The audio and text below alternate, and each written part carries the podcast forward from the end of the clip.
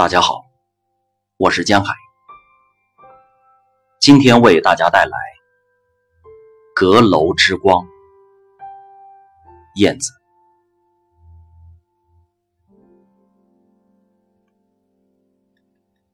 一个女人拥有私人史上像翻卷之书一样神秘而宿命般的历史。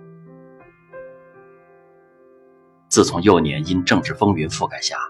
他被父亲秘密遣送到云南红河一座僻壤乡村后，他就独自一人在逃亡的阁楼上找到了捆绑的世界图书。那是从清真寺的楼上，他生命旅途中出现的藏书阁。他找到了战胜孤寂、逃亡和苦难的秘诀。他开始读《红楼梦》《希腊神话》《呼啸山庄》。《简爱》等经典名著，卓尔不凡的女性都是需要历练的。她成为了那座小村庄会讲故事的女孩。她给那些田间地头的村人讲故事。她开始游走在云南碧蓝的天空下。许多年以后，这个历尽世间一切磨砺的女人。这个可以养尊处优的女人，在昆明创办了海贝中英文学校。她创造了由她灵魂书籍演变的教育情怀，而书香是弥漫在海贝校园里玫瑰般的芬芳。云南女作家、诗人海南。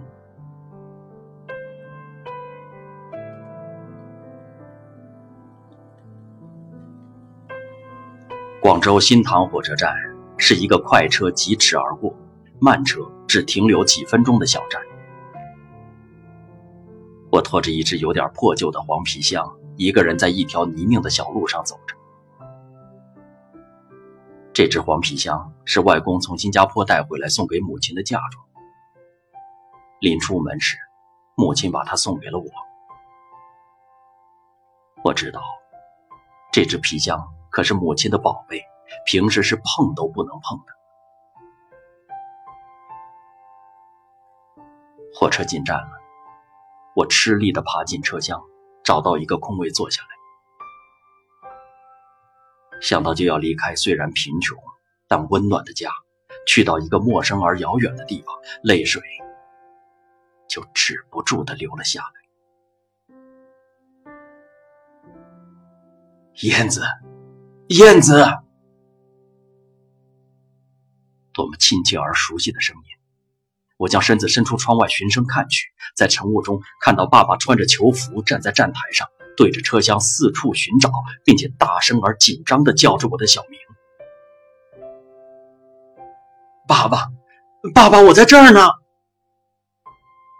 我拼命地挥着小手哭喊着。爸爸听见我在叫他。飞快地向我跑过来，透过车窗递给我两块钱。刚伸手接过，火车就启动了。只见爸爸追着火车，大声地对着我说：“燕子，去到马老师那里，要好好的读书啊！”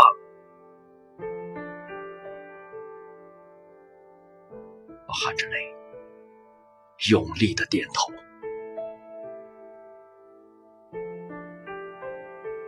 我手中紧紧地捏着爸爸给的两块钱，对着车窗外哭泣着。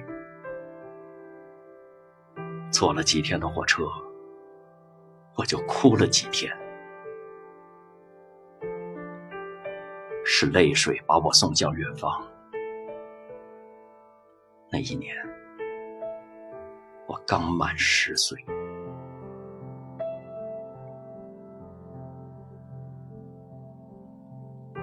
在云南红河的一个始建于1909年的原名阿弥州的火车站，我下了火车。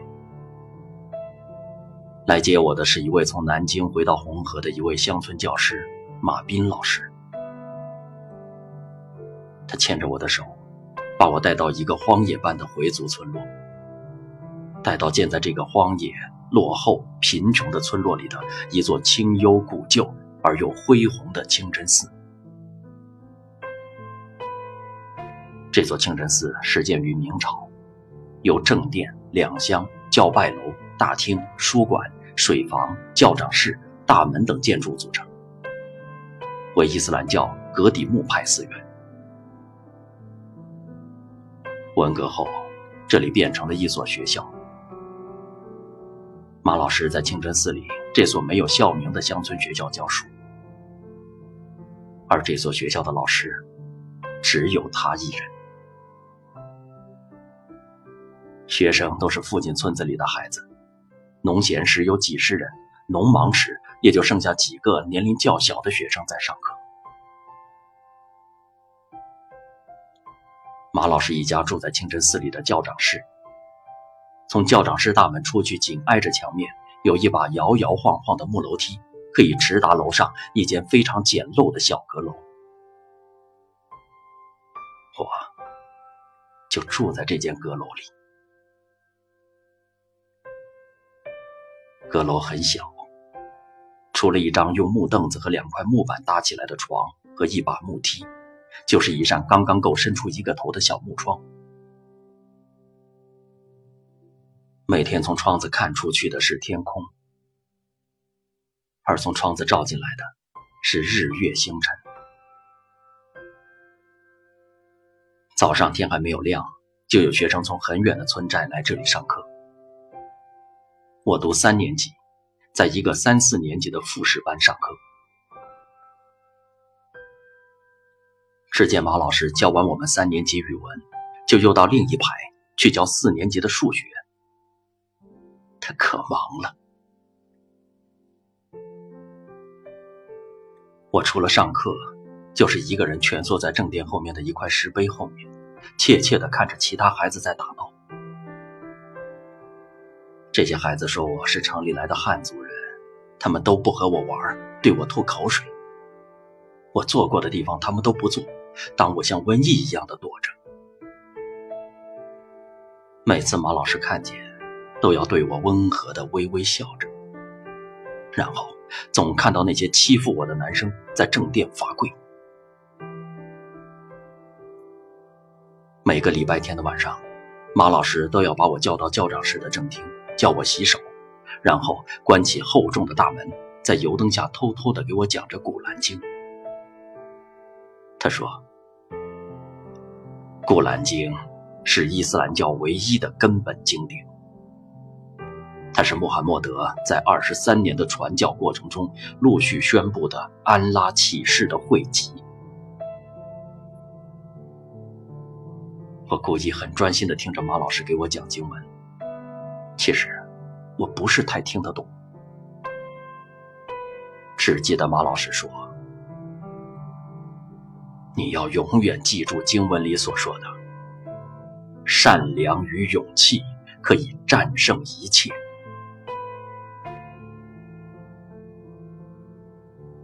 白天的清真寺是热闹的，因为有学生上课。下午放学后，整个清真寺一片寂静，尤其是夜晚没有灯，清真寺静得更加可怕。有时候，风拍打着门窗，就像鬼在敲门。平时如果不去正厅听马老师讲经，因为害怕，夜晚我一定早早的把门关上，还要搬一个小木梯顶着门。躺在床上，看着用木板搭建的天花板，借着从窗外射进来的光，透着泪水，一块两块的数着天花板，数着回家的日子。有一天，出于好奇。我想看看这天花板里究竟藏着什么，于是用瘦小的身子吃力地拖着梯子，将它斜斜的靠在墙上，颤颤巍巍的一步一步的爬上去。当我用手轻轻的推开天花板，把头探上去时，我发现整个阁楼上都是书。我兴奋的爬进去，一本一本的翻着。我偷偷的拿了一本感兴趣的、书名为《一千零一夜》的书，回到房间，借着昏暗的油灯，一字一句、一页一页的读着。从那以后，一放学我就回到小阁楼，点上小油灯，查着字典，躲在被窝里开始读书，把爸爸给的两块钱当书签儿。从安徒生童话故事到青春之歌、雷雨，从简爱、红与黑、傲慢与偏见、巴黎圣母院，再到红楼梦、梁山伯与祝英台，我尤其最爱简爱，读了十几遍都可以倒背出来。在我的心里，简爱是一部完美而伟大的作品。因为它使我懂得了什么是善恶美丑，学会了怎样做人。而书中的主人公简爱，就是我的榜样。他的聪明、善良、坚强、有主见，最令我敬佩。简爱的一生，交织着悲欢离合。他遭遇了许多挫折和坎坷。可以说是非常不幸的，但他却从不向命运低头。至今，我还保留着当年从书上抄写的读书笔记。我越是孤独，越是没有朋友，越是没有支持，我就得越尊重我自己。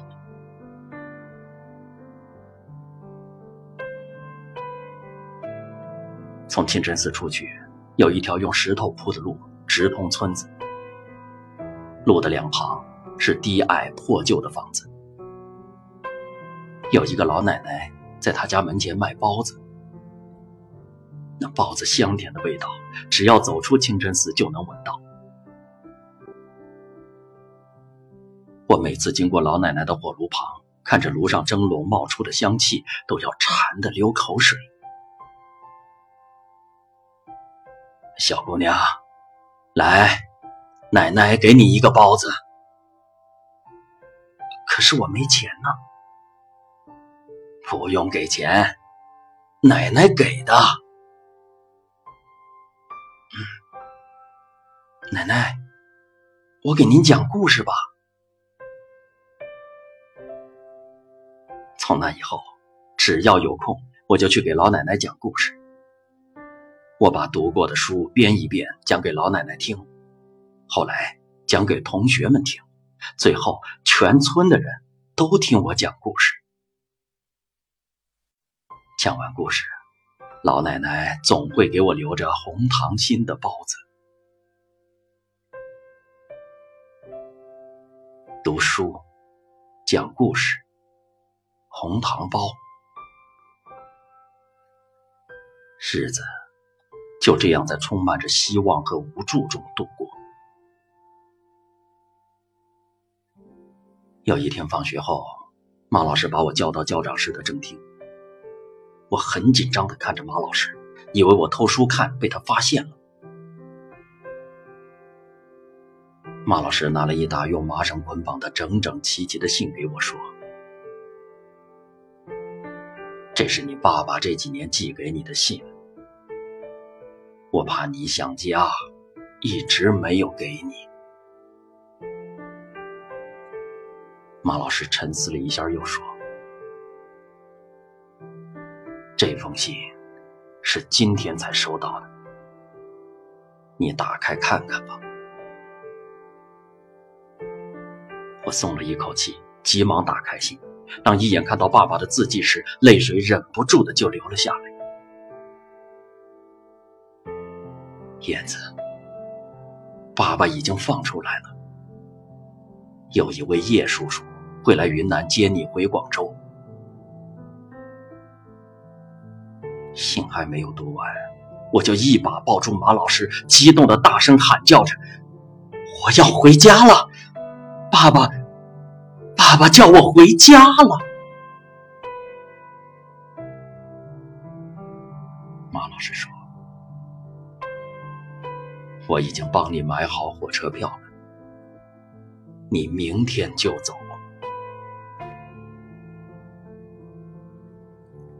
我再次爬到阁楼上的藏书阁，一本又一本的翻阅着，抚摸着，在那个肃杀的岁月，马老师用生命守候着的这些在文革时视为大毒草的禁书。庆幸有这些书，陪伴我度过恐怖、孤独、漫漫长夜和我整个少女时代的美丽年华。这真是一场。漫长的灵魂被洗礼的旅途。当我和所有的书告别，尤其是读了十几遍的《简爱》一书告别时，我的情感好久好久都难以解脱，仿佛是和谁在做永别。这个晚上，阁楼外依然寂静漆黑。此时，好像有一颗星星在闪烁。一向节约的马老师，他房间里的小油灯第一次亮到天明。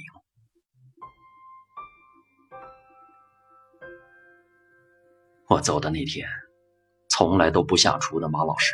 给我煮了一碗鸡蛋面，和蔼，然而还是那么严肃的看着我，张了张嘴，好像有话要对我说，但又咽了回去。我抬头看看马老师，又看看阁楼，我想，马老师一定不知道，每天晚上等他睡着了，我点着煤油灯，把他的藏书。都偷偷的读完了，甚至似懂非懂的读了但丁的《神曲》《马克思传》《政治与经济学》。因为是早班车，天还没有亮，我和马老师就上路了。马老师在前面大步走着，我在后面小跑着，紧紧的跟着。一路上我们都没有说话，除了远远的听到村子里的狗叫声，就是我们的脚步声。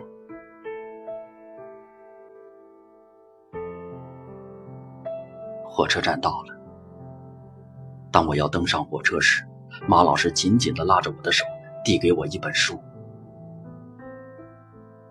它是已经发黄、边角翻卷起毛的《艾米尔》。他说：“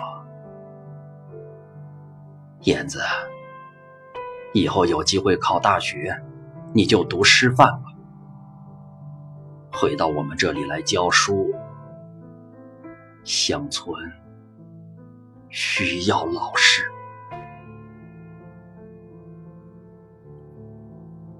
我没有点头，也没有摇头，飞快的登上即将启动的当我从车窗探头出去，准备再次向马老师告别时，我突然看到村子里那个老奶奶拿着我最爱吃的包子，在向我招手。我流着泪，大声的说着：“马老师，奶奶，再见。”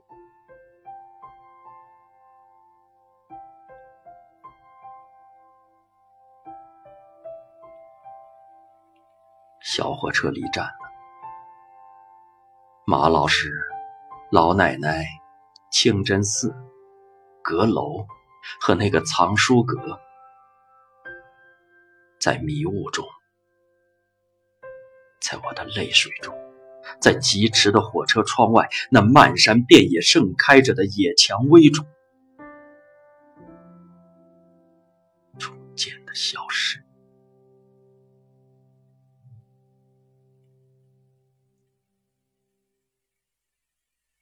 手里捧着马老师送给我的法国著名启蒙思想家、哲学家、教育家、文学家卢梭的巨著《艾米尔》，把爸爸给我的两块钱夹在书里当书签儿。一路上，我认真的读着当时我还读不懂的《艾米尔》。《艾米尔》是卢梭自认为我所有作品中最好、最重要的一步，在很大的程度上，是一篇关于人类天性的哲学论文，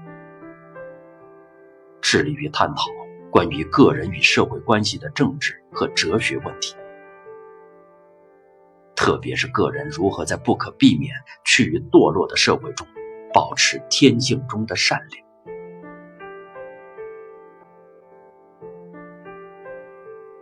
希尔费斯坦的绘本《阁楼之光》里有一首诗：“阁楼上，孤灯一盏，尽管门窗紧闭，漆黑一片。”我却看到微光在闪，那是什么？我全知道。阁楼上的孤灯一盏，站在外面我看得见。我知道，你就在里面，往外偷看。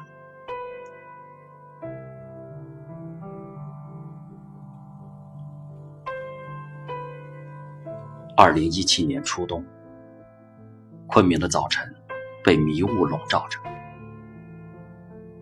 李庆明校长亲自驾车陪我一起去到记忆中的小阁楼。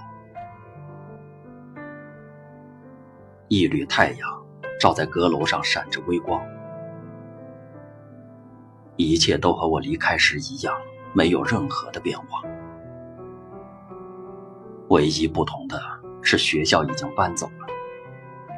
而恩师马斌老师已于早几年去世。我跪在教长室，放声痛哭。也许那年少的日子太苦，也许那藏书阁里书里的文字已经融入我的血液，分不清那段日子是真实的。还是书中所有的故事。也许不敢面对恩重如山的马老师的期望，害怕回去当乡村老师。四十多年，我没有回去过。今天，这泪水是对马老师的感恩和缅怀，也是祭奠我那无悔的少年时代。最美的年华。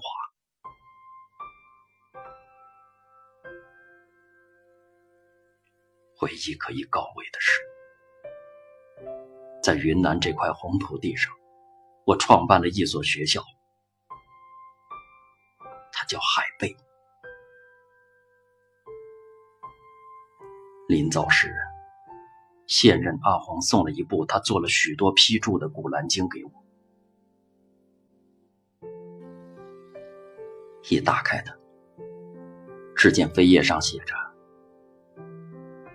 善良与勇气可以战胜一切。”